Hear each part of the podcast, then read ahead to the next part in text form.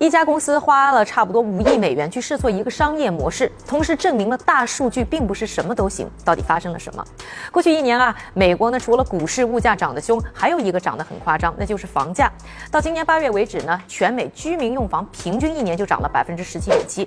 但是呢，就在房产市场一片红火的时候，一家美国的上市公司 Zillow 却因为巨亏，本月初呢宣布要退出房屋买卖市场。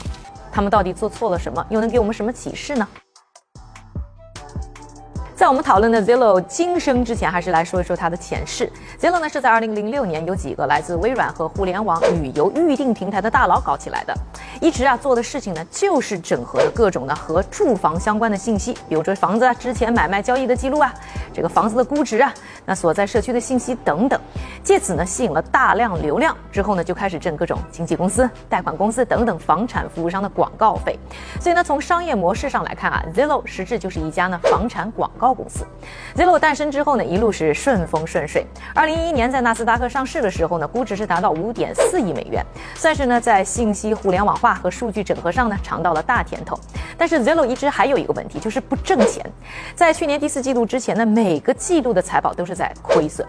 为了能够呢开辟新的收入，Zillow 在二零一八年就宣布要进入房产买卖市场，因为 Zillow 觉得自己拥有大量的房产数据啊，应该比谁都更能准确的预估呢房价的走势。期待呢，通过倒卖房产，每年带来两百亿美元的业务。梦想很大，投入也就很大。勇于尝试的 Zillow 呢，大手笔的在各地呢买入了很多的二手房。结果经过三年的尝试，手上呢除了落下了近万处的房产，就是亏钱有点多，只能呢在本月决定了立刻要止血。相关的亏损呢，预计能达到呢将近五亿美元左右。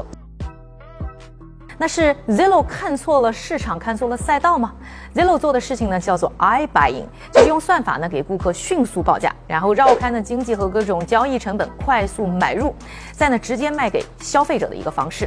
但是呢，除了 Zillow 啊，纯做 I buying 起家的公司，什么 Open Door、Offpad，目前都表示已经开始盈利，混得还不错。赛道呢，并没有什么大问题。那问题又在哪儿呢？OpenDoor 和 OfferPad 都表示自己的盈利主要来自于呢房贷等附加服务，而 Zillow 呢则是把最大的赌注压在了大数据来评估呢房价的价值和未来走势上，希望能够赚取差价。结果三年下来才发现，这房价的评估明显失误范围有点大。很多的客户都表示自己是很开心用比市场下高的价格卖房子给了 Zillow，手上压着大量的房产，就造成了 Zillow 的现金压力有点大。Zillow 呢也等不起房价大幅回升以及呢可能下跌的风险，最终呢想不亏也。难。这为什么大数据会掉链子呢？问题呢就出在这数据的质量上。房产呢依然是一个非标准化极其高的商品，那影响价格的因素是非常的多，特别是有很多呢区域性难以量化的因素，很难呢进行标准化的测算和比较。同时呢，房产市场呢又是一个动态的，所以大量的历史数据和信息呢是跟不上市场变化的，这些呢都在拖算法的后腿。而想要提高呢数据的质量，那成本就会大幅提升，对于呢商业回报呢又会造成影响。所以呢我们就要看清啊。数据呢是我们做决策的一个参考者，但是不能成为我们做决策的一个决策人。这里呢也是我们人的价值的体现之处。